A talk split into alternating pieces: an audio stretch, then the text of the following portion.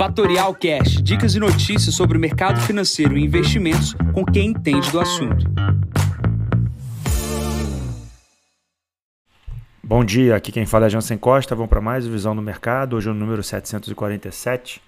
Hoje é dia 22 de junho, 7 e meia da manhã. Decisão de juros na Europa e repercussões do comunicado do Copom no Brasil. Começando aqui pela China, hoje a gente vai ficar sem referência com relação ao minério de ferro e informações da China, porque a gente está no meio de um feriado uh, no país, né? Nenhuma outra grande notícia vinda do continente.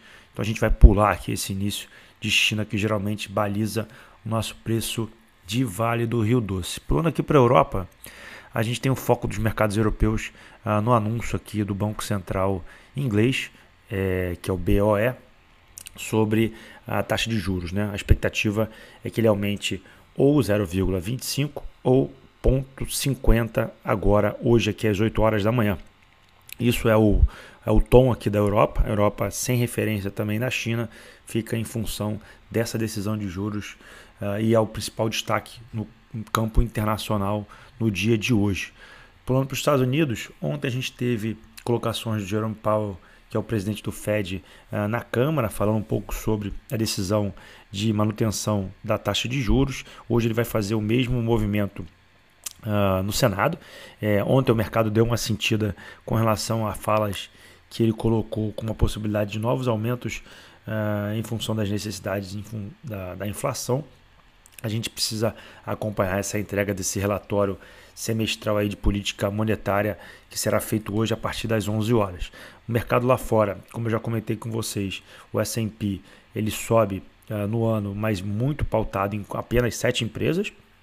A gente tem um aperto uh, por, por taxa de juros bastante significativa e o mercado lá fora aguarda o ciclo de queda dos juros para uh, começar a ter, entre aspas, uh, uma, uma maior flexibilidade desse assunto. A expectativa era que o aumento de juros derrubasse as bolsas, mas foi ao, ao contrário que aconteceu.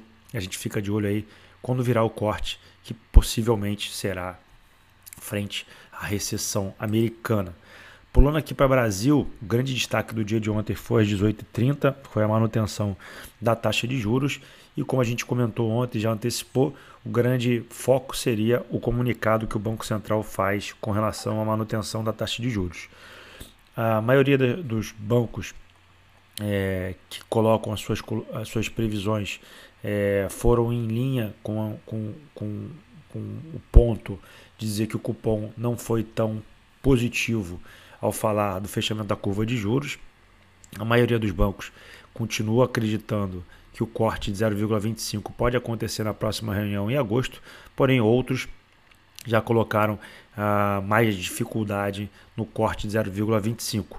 É, a ata, é, para muitos, foi muito dura, porém é, é, importante reforçar que a comunicação do BC ela é pautada em dados técnicos e também sobre colocações de números que foram colocados pelos próprios analistas, ou seja, o, o Banco Central se, uh, se baliza no Boletim Focus. O Boletim Focus coloca a previsão de inflação para o ano que vem um pouco acima da meta, 3,8% versus 3%. A gente tem nos próximos 60 dias a definição novamente da taxa de inflação projetada, ou seja, a meta de inflação. Isso pode alterar as questões por parte eh, do Banco Central e também temos ainda incertezas com relação ao arcabouço fiscal que está saindo do Senado e voltando para a Câmara com algumas alterações.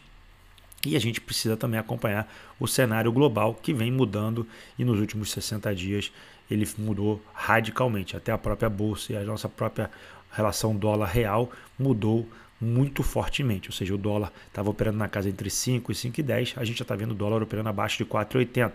A bolsa estava em 104, 105 mil pontos, chegando a bater próximo de 100 mil, hoje a gente está próximo de 122 mil pontos, tá? então tem muita coisa acontecendo no curto espaço de tempo. A expectativa é que hoje as curvas de juros se ajustem no curto espaço, nas, nos vértices mais curtos subam, dado que a expectativa era de um corte uh, para muitos dos agentes, e as curvas mais longas fiquem, na verdade, estabilizadas, nada que a gente vai ter apenas um, um, um shift de 60 dias, uma mudança de 60 dias na questão do corte de juros. Então a gente vai ter uma reprecificação. Acredito que se não acontecer nada de diferente, a bolsa possa até cair e para muitos fica aí uma oportunidade de esse mercado realizar no curto prazo e voltar a ganhar novo impulso para novas compras. Bom, ontem também aqui no Brasil tivemos a aprovação do Zanin para ministro do STF e também tivemos ali a aprovação do texto base do arcabouço fiscal aqui com relação ao que veio do Congresso. Tá? O Congresso aprovou, mas o Senado alterou, vai ter que voltar para o Congresso.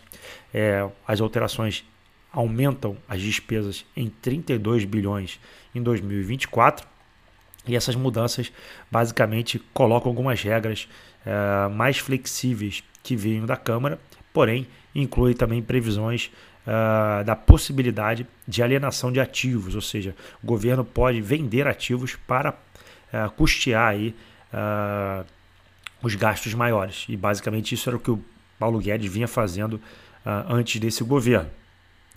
Com isso, a gente já se encaminha aí para a aprovação do arcabouço fiscal. Coloquei aqui os comentários no texto sobre as decisões de cada banco com relação ao Copom. Acho que é interessante aqueles que tiverem mais interesse em se aprofundar, é, vale aí a lida aqui na newsletter, tá? Então esses são os destaques do dia aqui no Brasil. A agenda de hoje é vazia, ou seja, a gente não tem nenhum grande destaque além do que eu comentei aqui com vocês. E nesse momento os mercados lá fora, o S&P, o Dow Jones e o Nasdaq caem 0,30% na sua média. Na Ásia, a gente teve por conta dos feriados é, movimentação pequena. Na Europa, todos os futuros operam em baixo. Tá? É, principal destaque é a queda na França e na Itália, com quase 1,5% de queda. O petróleo cai 0,65%, 72, 76.062 dólares o barril. E o destaque é, nos últimos três dias é o Bitcoin, que voltou para casa dos 30 mil dólares com aumento de demanda por parte dos institucionais por esse produto. Produto que vinha ali operando na casa de 22, 23 mil dólares, 30 mil dólares em uma semana mudou de patamar. Bom, eu vou ficando por aqui. Desejo a todos uma ótima quinta-feira. Encontro vocês amanhã para mais um podcast aqui da Fatorial. Bom dia a todos, ótimos negócios. Tchau, tchau. E esse foi mais um Fatorial Cash. Para mais novidades e dicas sobre o mercado financeiro e investimentos, siga Fatorial no Instagram, @fatorialinvest.